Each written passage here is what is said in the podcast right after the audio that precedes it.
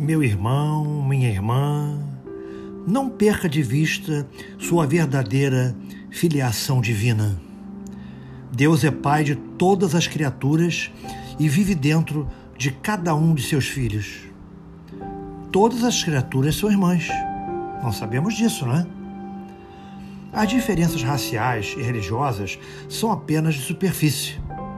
Olhe para todos como templos vivos da divindade e ame a Deus através do amor, através das criaturas, procurando servi-lo, servindo a teu próximo com amor e com muita dedicação. Isso é ter amor no coração. Graças a Deus, graças a Jesus.